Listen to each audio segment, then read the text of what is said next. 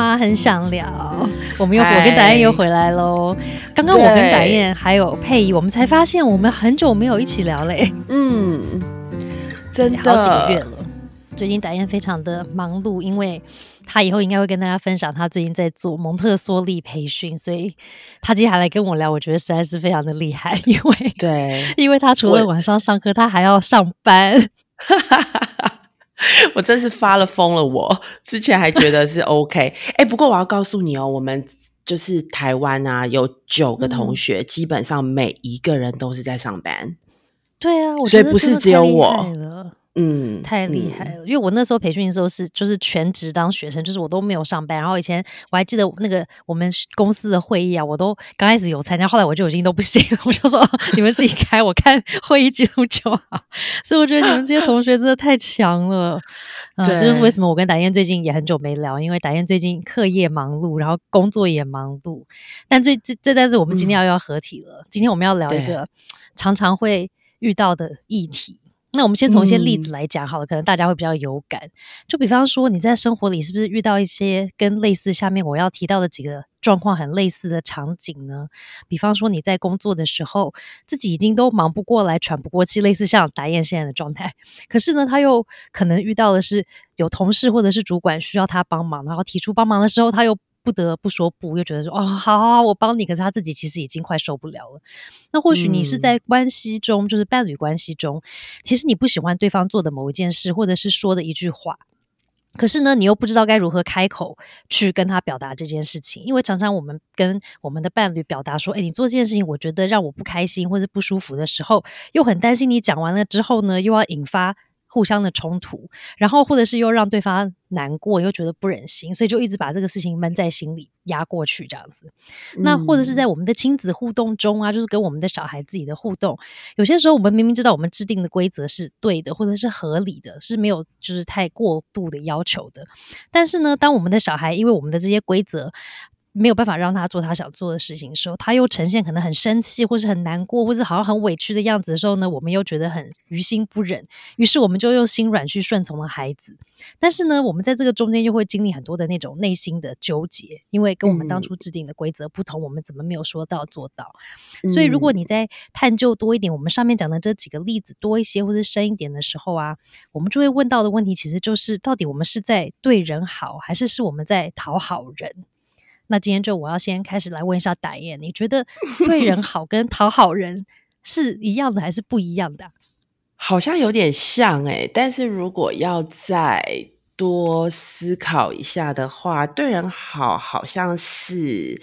我们在顾及自己的需求的时候，就是我有顾到自己的时候，在能力的范围内去满足，就是其他人的需求和快乐嘛。那这个目的可能是为了他好。嗯嗯嗯，那讨好人比较像是比较没有顾到自己，就是牺牲自己呀、放弃啊或妥协自己的需求，然后去满足其他人的需求跟快乐。那我觉得这个目的更多的程度，好像是我透过了我这样子的一个行为或付出，然后希望对方喜欢我。嗯，好比说啊，就是我们会想要对人好，可能是因为。我们有时候有着就是怜悯与助人的心嘛，然后希望我好你也好。其实我觉得啊，即便我现在就是忙得快快发疯了，就是觉得啊，已经有一种 真的已经有一种，就觉得就是身体跟心理有时候会觉得蛮疲惫的。对，但是我最没有办法遇见一个状况，就是我发现就是这个人其实已经表现出，就是他非常非常需要求救。嗯，然后对我觉得我好像就就没有办法哎，对于这种就想说，好了，那我现在可以多做一点什么，就再多做一点好了。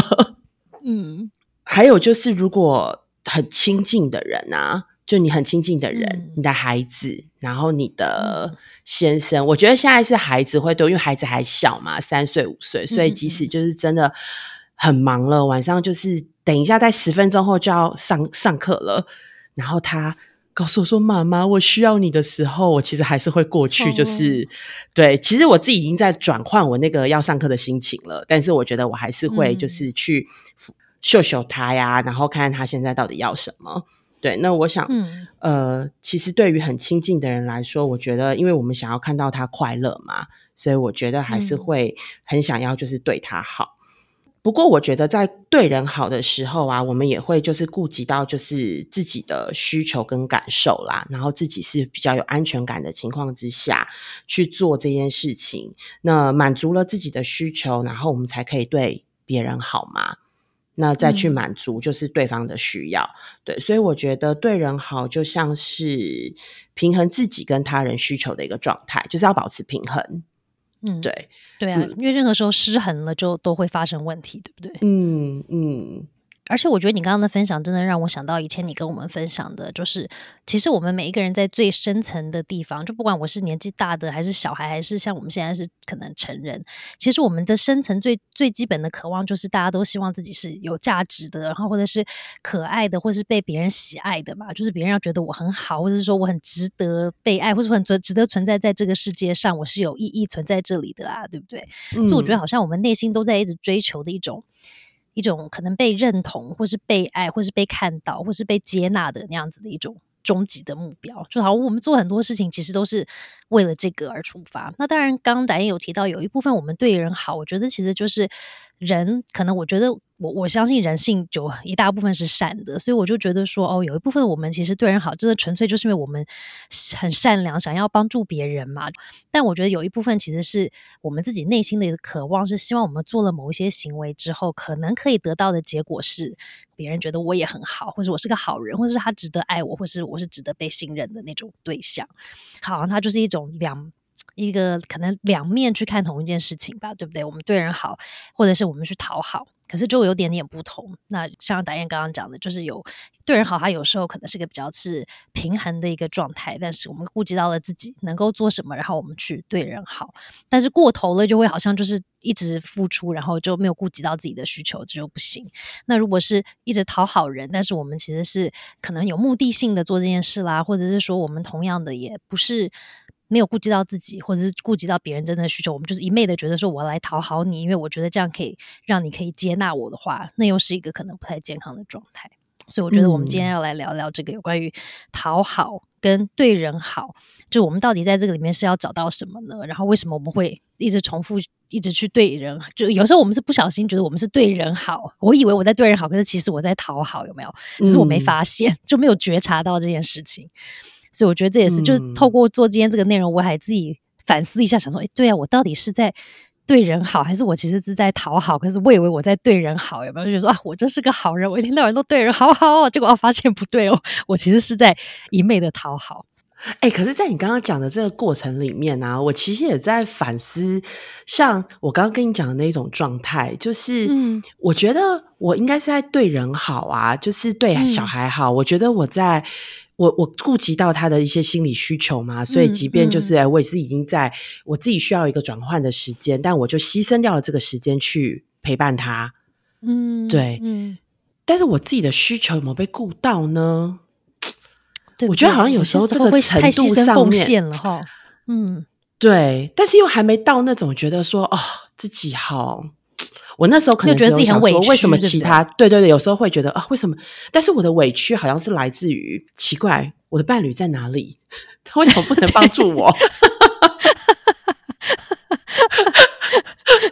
对啊，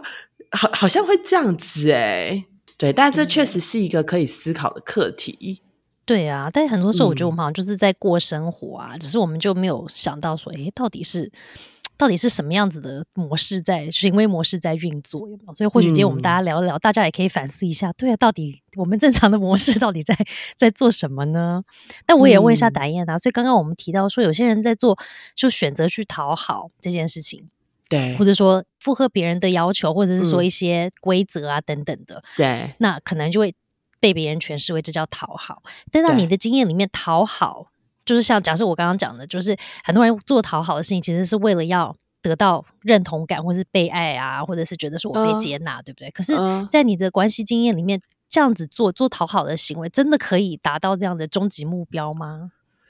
是啊，看起来好像是嘛，所以有的人会透过就是讨好的过程里面，就增强了他觉得，哎，好像我在群体里面，然后我附附和别人，或是我不要把我自己的想法，呃，或是我跟别人不一样的时候，我不把我的想法说出来，好像会让别人喜欢我。所以看起来，我觉得初期或者是很多人他们的经验里面，好像都是的呀。对，不过我觉得他可能真的就只有在就是初期的时候会有感觉到，就是这种当我做讨好的行为，然后呢，他会感觉到就是哎，自己好像被大家所喜欢，那呃很合群，然后也被认同。可是当我们呢在提供别人帮助的时候啊，对方的感谢也会让我们觉得就是自己是很有价值的。所以其实大家应该很喜欢那种，就是当我提供一个协助给对方的时候，然后那个对方的那个微笑，我说哦，真是太谢谢你了，会让自己觉得很有成就感。应该很多人会享受在这个过程当中。嗯，对。但是啊，就是如果其实我要说的就是，如果我们想要提供的这个行为，或是我们要提供的协助，其实这本身其实并不是我们想要做的，或者是在这个过程里面。我其实只是压抑了我的想法，当这个想法呀，跟这个我不想要做的这样子的一种感受，它一再的被压抑的时候啊，其实第一是它对心理的健康是不好的。嗯，对，你们一定有听过，就是有的人就说我一辈子就是忍耐，嗯，对不对？忍耐其实在研究里面，对于就是心理健康就是不好的。那忍耐其实就是为了他要维持表面的和平，而压抑了自己的一些想法或行为。那所以他其实他的目的是想要维持现阶段表面的和平。嗯嗯，对。那这对心理健康是不好的，这是第一个。那第二个呢，其实是就是在快乐工作人的文章里面，其实有提到，哎，这其实是心理学的一个理论。心理学中啊，有一个登门槛效应和阿伦森效应。他说呢，我们帮别人一次啊，那个人会感激我们；但是当我们呢帮别人十次，哎，他便会觉得这是理所当然的。嗯，其实我觉得这个对妈妈们来说，我觉得可能会很有感呢。就是有时候我们会觉得我们为孩子做了很多，可是孩子好像觉得这是理所当然的。对，我觉得关系上都很容易，父母就是父母，父母也会，我们对孩子。对，或者是我们对伴侣有没有也会觉得啊，就是啊，我每天帮你做便当，然后做个一百天之后，他就觉得理所当然。今天为什么没便当？便当去哪里了？对不对？我觉得好容易哦。对对，其实我觉得这也反思了。我觉得有时候跟我，我跟我母亲也是一样。我母母亲也是那种很会为小孩子着想的人。但当他哪一天没有做的时候，你会觉得，哎，你为什么没做？但其实他为什么要帮你做？你都已经这么大了。嗯，对，所以我觉得这这心理学理论啊，所以他就说，当我们帮了别人十次的时候，他就会觉得这是理所当然的。然后哪一天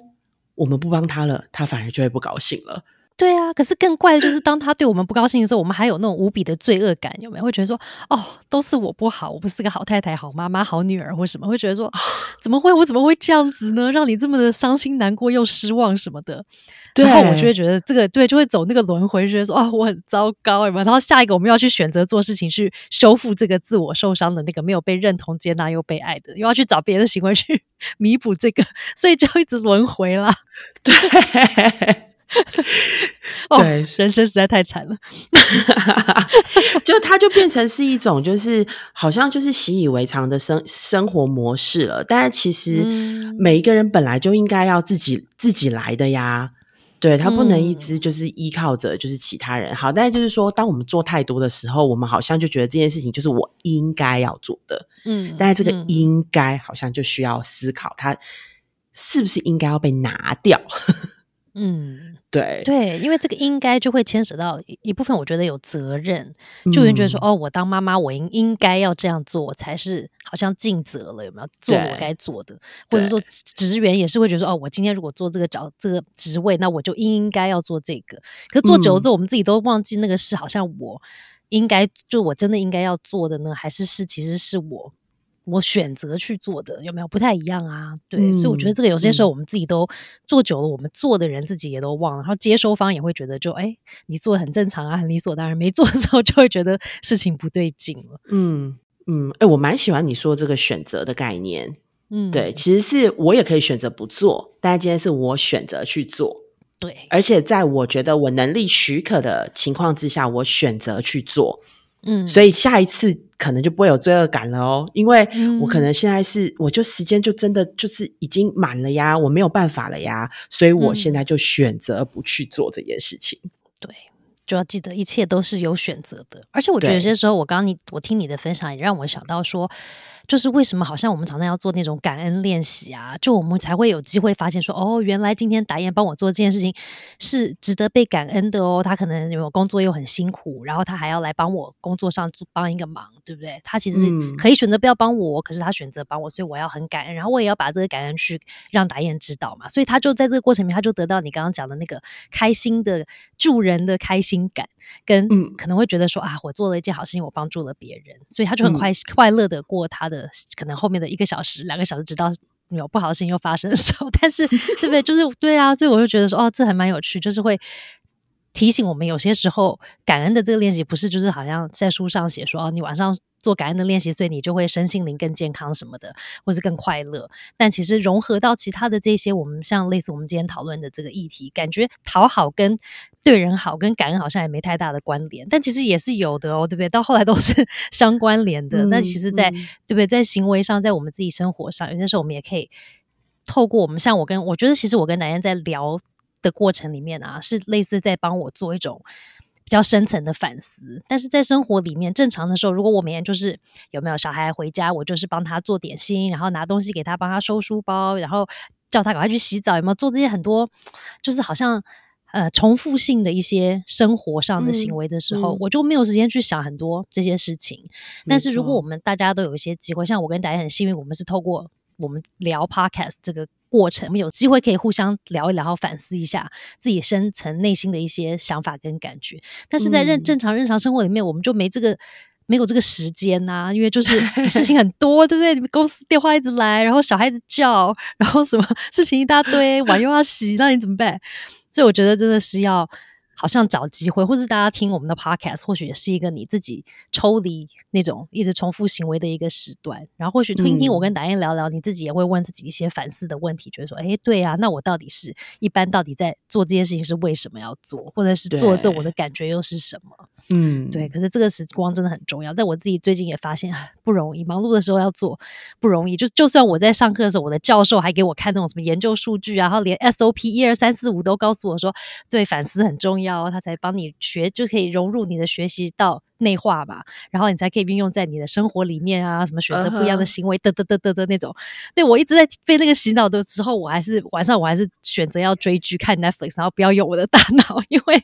一天里面太累了，实在不想要再花时间一直对不对？一直想。嗯，哦我觉得现在不管上什么课，我最近培训啊，就是培训师也嗯告诉我们说反思很重要。嗯就我们上了一堂课嘛，就是我们为如何帮助孩子他的差异化的学呃，让他们每各自都可以就是按照自己的步调成长。那最重要其实就是观察。嗯但你在观察这个嗯课题嗯里面呢，其实最重要的还是你成人自己的反思。那我们有一个功课叫做写日记。嗯，来喽！我这个人从小到大都不写日记的。真的，以前你的周没有写那个什么周，哎，不是要写那个周记还是什么记？周记吧，在那个联络对啊，簿上那都是为了要 交作业啊，那都是为了要交作业。哦，对。所以就是稍微写一写，也没有真的很深层去思考说，哦，今天发生这个事情我怎么做对对，但他就哦。是呃，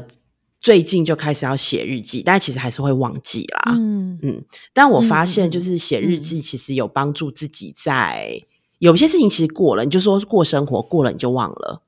但是写日记嗯其实有时嗯候其实会有点深刻的把一些你在思考跟反思的事情，就是比较容易把它 highlight 起来。嗯嗯，嗯，好像对，somehow 我觉得好像对于自己的生活有一些记录，也有一些记忆点，好像会活得比较深刻一点。嗯，对，不然它就过去了，对不对？就是像好像幻灯片这样 一直闪过去，然后就过去，然后一声就过了，好恐怖。对，但我觉得你讲的很有很有道理，而且我觉得我真的是在我的课上的就是心理学课里面，真的也想也学到这个。包括我现在在学的，其实不是心理学课，其实是有关于成人如何学习的课。然后就讲到有关于我们，就是像我们这些成人，我们在学习的时候，其实有一大块很重要的就是那个反思，去反思一下，说哦，我今天我过往的一些经验，跟我今天发生的可能某一个体验或者某一个事件。然后呢，我在因为反思之后，我才能做不一样的选择嘛。就选择说好，那我下次该怎么做？或者说，哎，我想想，我觉得这个这个经验带给我的什么样子的一些启发或者一些想法，就很像，其实也非常非常的像我们在讲有关于我们跟小孩的这个蒙特梭利方法的互动，有没有去反思一下？说哦，那这个过程里面到底是发生了什么事情？那我觉得，包括我们今天聊的这个议题也是一样，就是一个去反思一下我们自己的一种一个机会。就当我们可能遇到这个。对，不像因为我们今天讨讲到了讨好跟对人好的时候，很多时候真的事情发生的时候，我们可以透过那个机会去想说，哎，对耶，今天发生了一个这个事情，比方说我感觉我对人好了，那我真的是对人好吗？为什么我要这样做？它背后的就是带给我的意义是什么？所以或许可能就是透过像你说写日记啊，我就可以反思一下，说哦，我今天做的事情，那到底是为什么？一个比较安静的时间，去让自己稍微因为稍微思考一下。而且我发现书写跟在像我习惯常常在脑子里面自己打转的那种思考不太一样，书写还会帮助我们有点比较有逻辑性的去把它做，对不对？梳理对，跟我常常在脑子里面这样乱跳乱跳、思绪很乱的思考不太一样。嗯，所以我觉得那是一个蛮有趣的练习，大家也可以试试看。但是我们要回回归一下我们今天总而言之，总而言之，我又不小心，我还没讲完。就是 所以其实透过这些心理学的理论啊，它其实就是呃。会提醒我们说，就是当我们一昧的，就是讨好别人的时候啊，其实反而会造成反效果的哦。然后，因为呢，有没有记得刚刚那个心理学说，如果我们帮人家十次，他就会觉得理所当然。所以呢，其实本身我们如果其实是目的是讨好，要让别人喜欢你，所以我就一直做这样子讨好的行为。但是呢，你换来的可能不是对方的喜欢。反而可能是对方会贬低了你的价值，嗯，所以它也不一定是带来好我们想象中的好结果，对对吧？好结果是我们觉得说，哦，我觉得你爱我又肯定我，结果反而带来的结果不是，所以我们又会因为这样子又陷入负面的情绪，而且我觉得很多时候还会让我们不只是对方可能还贬低了对我们的看法，而是我觉得我们自己会有一种。哎，忘了要讲什么。好了，它的结果 不一定不一定是好的。对，但是我就觉得，刚刚我们讲很多这个“讨好”“讨好”这两个字啊，就让我回想到曾经我去上过萨提尔女士的课程，就是萨提尔吧。现在台湾好像很红，大家常都在上萨提尔课程啊。对，萨提尔沟通啊，萨提尔育儿啊，有各种萨提尔课程，对不对？所以我们来，今天我们来顺便来聊一下关于萨提尔女士。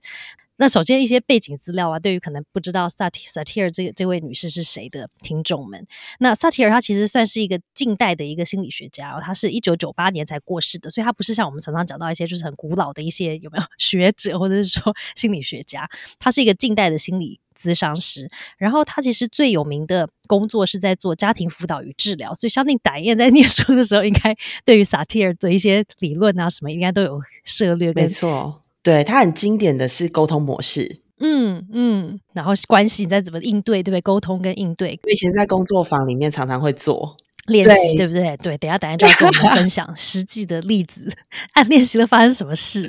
那撒切尔就说，他觉得为什么这个他为什么会这么热衷于或者说热在做这个家庭辅导跟治疗呢？因为他相信家庭就是一个社会的缩影，所以他觉得说，当我们可以在一个家庭的这个小小结构里面去疗愈了这个里面的父母，就是说妈妈、爸爸还有小孩的关系的时候，其实我们就可以疗愈整个社会跟世界。所以他我觉得他是让我想到了蒙特梭利奶奶。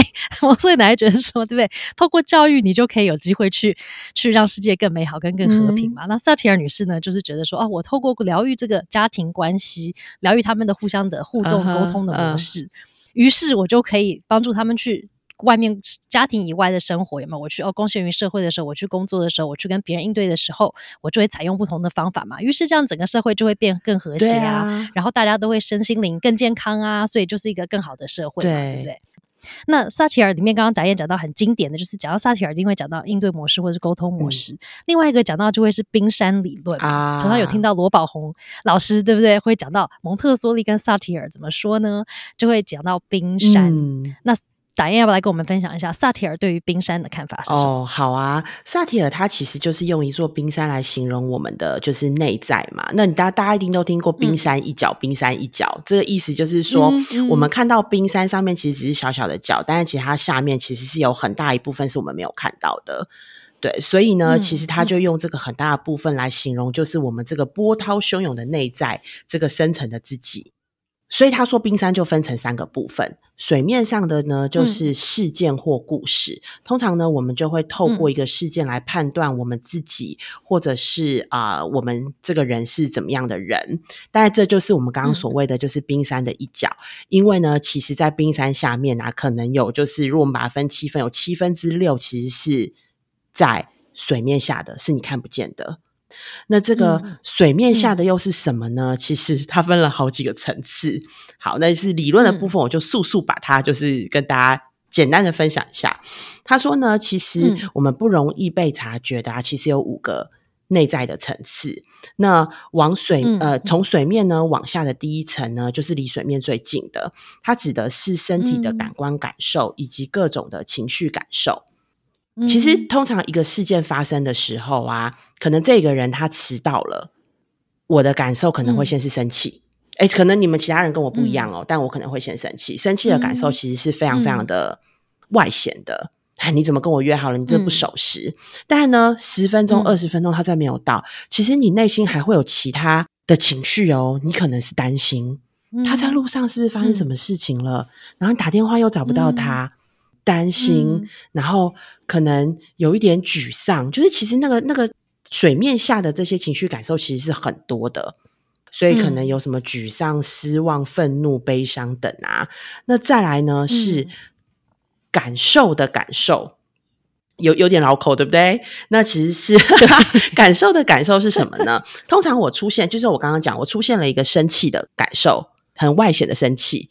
但是呢，我有可能会对于我这个生气感到很愧疚。当我们发了脾气之后，就是生气，所以这个感受的感受是这个部分。就是我对孩子就是骂了之后，通常我们应该也会有这种感觉嘛？骂骂完孩子之后，很愤怒，然后但是其实。回过头之后，讲说，我刚好像不需要这么凶哎，这样他会不会，然后就开始愧疚，就开始有点愧，这对他的心理会不会造成很大的创伤？他以后会不会不理我了？哎，可能会担心，他以后会不会不理我了？我好像让这个关系破裂了。好，anyway，这就是感受的感受。第三层呢，其实是各种观点，就是我们对于我们所出现的情绪，其实它都不是没来由的出现的，这些情绪其实它都是有原因的。那这个就是你所谓的就是观点，对啊，例如说这个观点可能来自于你过去的经验啊，或者是一些你的规则，或者是就是你对这件事情可能本身有一些些的想法。其实我觉得就是过去的经验啦，会让你在对这个事件产生的感受，为什么会有这样子的感受的原因。所以第三层是观点，再来呢就是我们对于自己还有他人。到了第四层了，我们对于自己、还有他人，还有来自于他人的期待。嗯，其实啊，就是我忘了是哪一个哲学家还是谁所说的。他说，我们其实都是活在别人期待的世界里，我们常常都会活出别人期待我成为的那个样子。所以，其实不要小看哦，真的。所以，这才是为什么我们会讨好人嘛。就是有的时候讨好跟就是对人好，其实有时候那么分不清。其实有时候说实在，我也不是很确定我的每一个行为到底是讨好还是对人好。但是其实这个很多部分很很大的成分，其实我觉得我们真的常常有那那样的一个部分，其实是活在别人的期待当中。所以其实他说这个是我们对于自己、他人还有来自于他人的期待，这是第四层。但是最深层的，其实我也觉，我觉得那也是最重要的。就是我跟新台一直很期待我们自己学习，也很期待看到大家可以因着听我们的分享而看见的是我们的自我，就是包括生命力、核心，然后灵性，还有就是本质。嗯。好，那如果呢，要简单来说，刚刚那个几层呢，我们或许可以用就是一个例子，嗯拿一个亲子互动的例子来说好了。我们顺从，就 Cynthia 刚刚一开始讲的，就是一开始大在提问的有没有？就是我们因为孩子撸一撸，所以我们就顺从他们。但那那其实我们底下的内在是什么？第一层我们可能会感到很愤怒，嗯那第二层呢，我们可能会生气，就是自己为什么无法就是坚持原则，然后又会对我们刚刚的那个愤怒的那个部分感到罪恶。对，那第三嗯层呢，就是哎，觉得过去的这件事，我妈妈应该要说到做到啊，我怎么可以因为就是小孩子的情绪又就是出尔反尔？然后第四层呢，嗯就是别人的观点，就是觉得好像我是一个妈妈，我就应该要又温柔又坚定，这个才是一个嗯别人就是期许，然后就是我是一个好的妈妈。然后呢，嗯最深层的其实应该是，其实我就是那个最最纯净的那个我。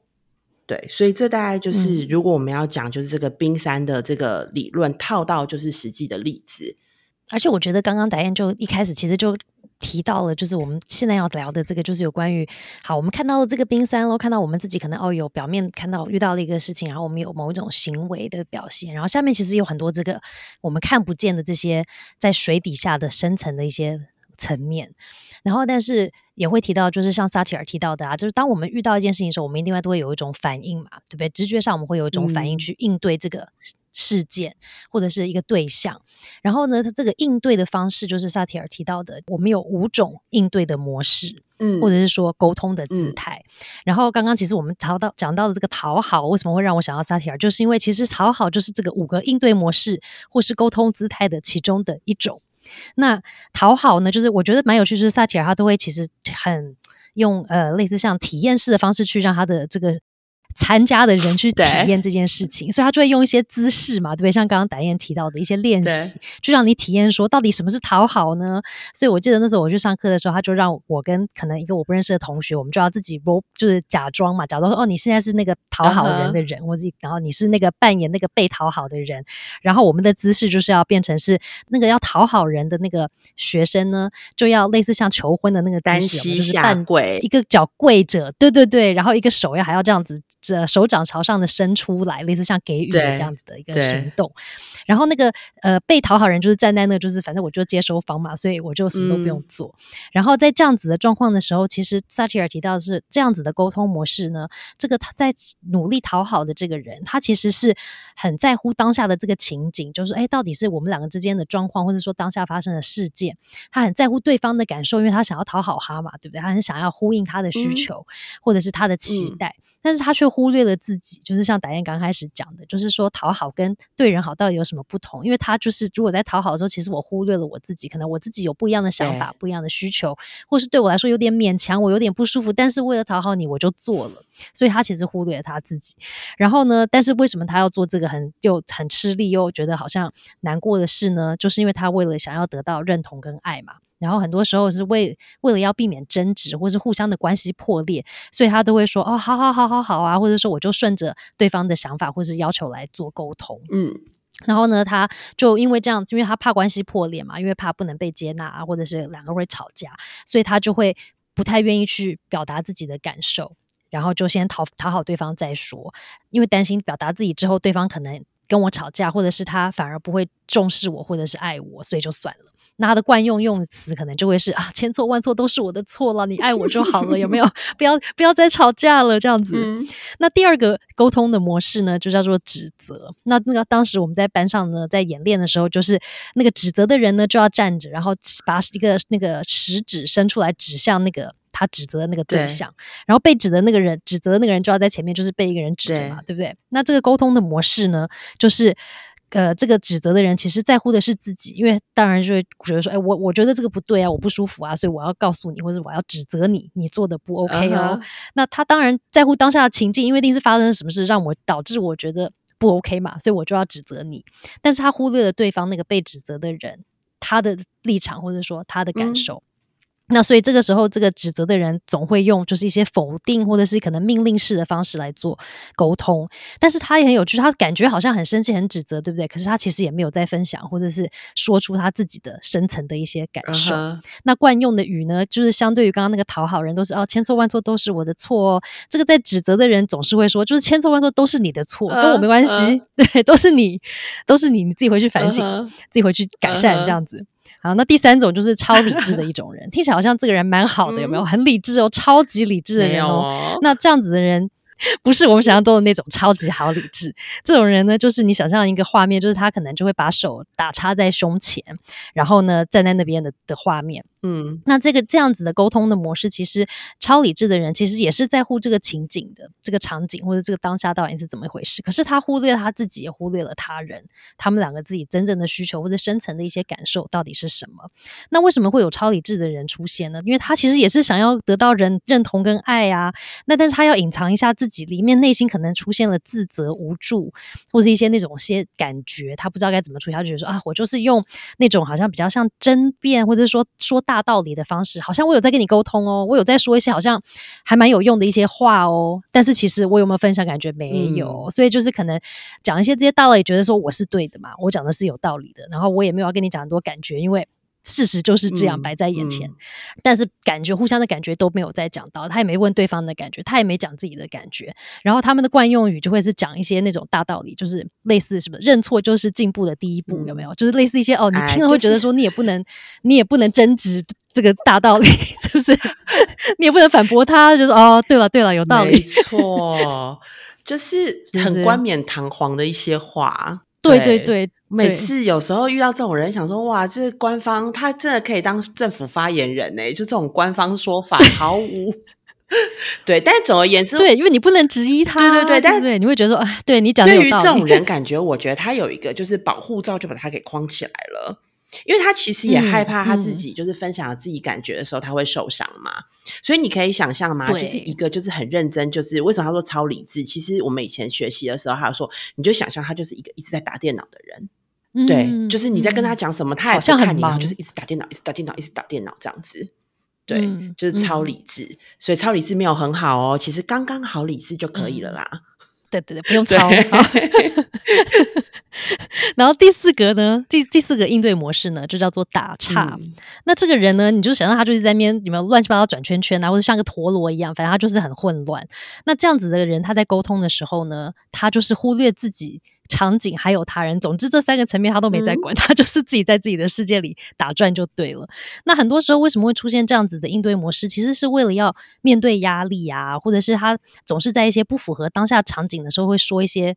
很怪怪的话，或者好像很跳针的话，会觉得说奇怪，这个人是在讲什么？但其实这一切是为了他要掩饰他自己，可能自己可能原本在讲这件事情的时候，可能没有理由，或者是说他可能想要避免争执，然后他也不是很想要表达自己的感受，也是一种保护机制嘛，对不对？所以呢，例如比方说，今天打燕跟我讲说，我刚刚你这样做，我很生气哦。然后我给他的回答就是，你吃过晚餐了吗？就是你知道就会觉得说，天哪，我可以说我很生气啊，你就跟我说，你吃过晚餐了吗？这很奇怪嘛。对对，饿不饿？我们等下去吃牛排好吗？就觉得说什么东西啊？对，所以就这就是打岔的人。对，那第五个当然就是对每个理论都会有他的可能，觉得说啊，比较好的境界是怎么样呢？那第五个就是萨提尔女士所提到的，就是一个比较健康的应对的。模式或者说沟通的模式，他就叫它一致性。那一致性是什么意思呢？就是刚刚我们有提到，我们有有当下的场景嘛，有我们自己，还有对方，对不对？所以在沟通的时候呢，我们的自己的内在其实是和谐跟宁静的。那我们外在看起来的样子，其实是很专注又很放松的哦。其实我们是专注可以听对方的，接收对方要讲的事情，然后我们可以愿意接纳的。那因为我们内在跟我们外在的状态其实是一致的啊，所以我们在这样的状况时候，其实我们就可以顾及到他人的感受，可以听到他的他在说的话，然后我们也顾及到我们自己内心的感受。看到我们自己冰山下面那一大堆一层一层的，到底是什么？然后呢，也可以顾及到当下的场景，所以我不会在达燕跟我讲说，我超生气的时候跟他说，我们去吃牛肉面，就是 就完全不搭嘎。然后我们知道要怎么清楚的表达我们自己内在的一些深层的一些需求。那但是补充一下说，为什么有萨提尔提到说有这种五种应对模式呢？其实他提到说，我们在刚刚讲到那个冰山的时候嘛，上面是我们遇到的状况，或者说我们看的一个行为，但是在下面水下面有很多很多深层的部分，有情绪啦，有期待啦。啦，有我们自己很深层的内在啦。那他提到的这个应对模式，其实就是在这个水面上的行为跟下面那些深层的中间的一条线。因为我们遇到这些事情的时候，我们就会采用一些方式来保护我们自己，因为人都是有保护机制的，所以我们要透过这些模式来保护我们自己，不要受伤啊，不要受伤害啊，然后就是要有办法可以经历一些事情，可能不容易经历的事情。那我们要保护自己，可以度过嘛？所以为什么我们会采用这些不同的沟通的模式？那但是萨提尔女士就讲到说，对我们透过刚刚那个四个我们提到的，比方说有讨好啦，有指责啦，有那个叫什么打岔啦，这些对，还有超理智去保护我们自己，对，保护我们自己不要受伤，保护我们的尊严，或者保护我们觉得说啊，别人还是爱我，觉得肯定我的。但是其实我们希望我们自己，或者说试着要朝向那个比较。一致性的，让我们的内在跟外在是比较一致的，让我们深层的需求跟我们真的表现出来的是更一致的。那同时，我们要听到对方他也有那些深层的内在需求啊，只是我们没有去发现或是倾听的时候，我们就把它只看到他表面上呈现的那个行为或者说出来的话，就把它当做就是全部的他。但其实我们每一个人都有那个表面看到的那个行为的我们，跟那个深层深层里面一大堆那个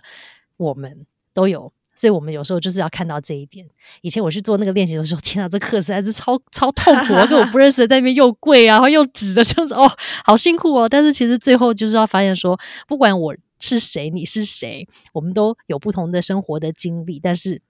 在内心，其实我们都有一样的那一大堆层，然后最最终我们就是想要被爱、跟被肯定、被看到嘛。就我们没有什么不一样，所以我觉得就会有更深的一种可能同理的感觉，觉得说，对我们两个都很，我们都是苦主就对了，没有 然后都很可怜，我们就是想要被爱啊，只是有时候用的方法。不一定是最适当的方法，因为我们就只是透用了一些可能一些方式来保护自己，来应对。我以前在带那个夫妻团体的时候啊，其实蛮喜欢这个 part，也就是就用萨提尔的这样的一个沟通模式，然后让夫妻来做这个叫什么示范。一开始啊，我们会请。我跟你讲，妙的就在于你刚刚说那个什么讨好，他的惯用语是千错万错都是我的错。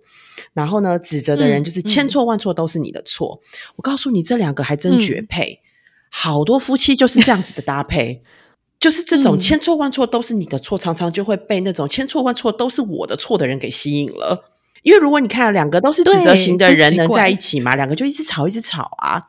可能也很难在一起，这个屋子都掀了，对不对？所以其实我们常常会遇到这种，就是呃，这两两种，一个是讨好型，跟一个是指责型的夫妻哦，就是这样子一对 couple。那会发生什么情况呢？我最喜欢玩的一件事情就是，好，那我们就先把我们自己的沟通形态比出来吧。好，那假使这个先生就是一个千错万错都是你的错，好，他就指责型的，他就把他的手指出来了，嗯，而且呢，我还说你要指着他的鼻子。所以他往下指嘛，因为如果指的很有力，然后太太呢就是个讨好型，对不对？他就要这样子单膝就是这样跪着，然后这样讨好，然后他先生就指着他的鼻子。好，这可能没什么感觉哦。然后我就说，那你们来交换过来吧。嗯，这个就产生了一些我觉得化学效应。当时转换过来的时候呢，你知道那个常常站在上面指着对方的人会发现，哇，原来我蹲在下面这种感觉很不舒服。嗯。交换过来之后，你在听他们在分享的时候，你就说：“哇，他感受到原来他之前这样子的一个这种指责的，就是这样指责对方的那个他太太应该是不舒服的，因为他很不舒服。哎，那这样子的看见跟这样子的知认知的时候，其实说不定回到家之后，他可能会有一点点调整，就算调整百分之十、百分之二十都好。对，当他真的又想要指责、又想要命令的时候，他可以说：啊，那时候我的感觉不太舒服。”嗯嗯对，我觉得这个就是为什么大家要去这种工作坊，有没有？因为要透过这个练习，你才会发现说，哦，原来被人家指着鼻子骂，那个感觉是多惨 哦。想说好吧，那下次我就不要这样指着别人骂他，好像蛮可怜的，在那边不舒服，还跪在那，很可怜。对，所以我觉得这个是很有趣，而且但是重点就是回家之后要记得那个感觉，要就我觉得那个参加过那种。活动之后啊，在前面一个礼拜、一个月，那个感觉是有的清晰的有没有？对，随着时间的过去呢，就会慢慢回归以前的那个指责的 手指又跑出来了，有没有？然后又指过去喽，开始说千错万错都是你的错喽，对，那个又跑出来了。嗯所以我觉得是要常常的提醒对，哦。其实真的在值值上面会有改变，因为我们以前在做推广的时候，就是一种就是要冲量嘛，一种是冲值。量的话，大概就是一嗯两个小时的讲座。但我们后来发现，其实真正会对生命产生比较有效的效益，其实是呃值的工作坊。所以它其实通常不会是一次，它可能是个四次到六嗯次这样子的一个时间。嗯那这样你可能一两嗯周来一次，一两周来一次，然后我们就帮你，就是你知道吗？慢慢的影响，慢慢的影响，然后让你练习嘛。之前不是有一个理论说，你大概练嗯二十一次你就内化了，对不对？一个行为你练了二十一次你就内化。可是像这种，我觉得根深蒂固这种应对模式啊，我觉得它好像需要更长的时间才能够真正的内化为你的一部分。而且你讲到这个有关于你说值得改变，它其实好像需要透过，就我觉得你们其实带工作坊，就是后续就比方说他回家练习，对不对？今天练习的哦，说我我的指责模式，那我回去试试看，用不一样的方式跟我的可能伴侣或者我的小孩做互动。但是呢，我觉得很好的是，就是因为你们还有在后续的工作坊啊，所以回来的时候，他们你其实你在帮助他们做那个反思的过程，说哦，那这段时间你试了之后，你你有什么感觉呢？有没有你发现了什么不一样吗？所以其实你是带着他们在做我们刚刚讲的那个内化的反思，嗯嗯，然后反思完了之后，他又带着一些东西回去练习了嘛，对不对？所以重复的这个过程里面，就是我不只是一直做，但是我有这个反思的过程，觉得说、哦好了，那我做了之后有什么感觉，或是他真的对我来说是好的吗？我要继续做下去吗？适合我吗？是我真的想做的吗？嗯对，所以我觉得这个这个这就是很有趣的，就是一个值得改变，或者说像我们这种根深蒂固的行为的改变，它很多时候需要一些反思的机会跟嗯练习。嗯嗯，嗯，那有时候需要一些外在的力量来帮我们。对，高光靠我自己在那边一直想可能不够，所以我可能要找一个像达燕这样子可以倾听的对象聊一聊，说，哎，我最近在试这个东西，我发现了什么事。嗯要有一些人可以去跟你做分享，或者说要有一些可能书写的方式，帮助你自己把它整理一下，对。不然就过去了嘛。有没有练习半天觉得说，哦天哪，超累的，干嘛回家一直练这个？对，我觉得啊，身边其实要有一一个懂你的人，懂你，我觉得很重要。然后他知道你的感受的人，嗯然后呃有智慧的人，嗯，对，因为你做了之后，他会给你一些好的一些建议，对不对？给你一些鼓励，然后让你再回去继续继续加油。所以我觉得今天聊的这个呢，让我们反思了很多，也让我们去看到一些可能自己、我们自己或是别人他的应对模式。但很多时候，像我以前遇到就是容易指责的人，我就会觉得很受伤，比如说哦，你怎么可以这样子呢？或者说哦，这样子我好受伤哦。因为我我本身必须要说，我可能比较属于讨好型性质的人，所以我就会像导演讲的，吸引来一大堆那种爱指责的跑来我身边，然后我就容易受伤嘛，对不对？但我真的觉得，像我去上完萨提尔课，或者说像我今天在复习我们今天在讲的内容的时候，我就会发现说，但是其实那个指责的人，他其实也是心里很脆弱，他也只是想要想要被爱，对不对？对他只是用这方法来保护他自己。嗯那我就会觉得好一点，因为他不是针对我嘛，他只是嗯用了这样的方式来保护他自己。嗯，但我可以是也可以想想说，那如果是这样的话，那我是不是可以选择用不一样的应对方式去应对别人呢？或许我就不用吸引来一大堆指责我的人啊，对不对？可能嗯有一些打岔的会跑来，或者说有一些嗯超理智的会跑来。嗯但有些时候其实也蛮有趣的，会想到说哦会好，反正身边就是有这些各种种类的不同应对模式的人，嗯，但最终我们都是一样的啦，都是想要被爱的人。对，但我我我自己这一次就是在整理这个议题的时候啊，其实我觉得有一个蛮重要的，嗯因为既既然我们都提到了，就是冰山下的就是那几个层次，我觉得它其实在帮助我们思考的是，我今天会有这样子的一个情绪反应，就是到底嗯。下面的这些东西是什么？那可以透过嗯这个几嗯层的梳理，让我们可以跳出这种情绪，然后来来用不同的观点去看待我们可能原本遇到的这个这个事情。对嗯，嗯，我觉得可以帮我们理智一点去看待，对不对？当下遇到的事，不然很多时候我们其实是卡在很表层，就是哦，遇到这事情，然后只是最连接到就是那个马上的那个直觉的感受，或者是说那个情绪，或者说大部分都是很生气、很愤怒，然后呢，就是或者很伤心、很伤心，然后就卡在那一段了。但我们就没有像导演讲的，可以到看到下面的一些可能更深层的部分。所以我觉得它可能是一个帮助我们去比较逻辑分析啊，或者说看到可以抽离一点，抽离当下那个情绪跟场景，去看到一些可能更深层的层面。嗯嗯，我刚刚你在讲过，我是想说我要来想一个例子，但是想不太到。有一些是，其实我觉得那蛮深的啊。好像我们之前在团体里面就听到有人说，他听到“拖油瓶”三个字，他其实会很大很大的反应。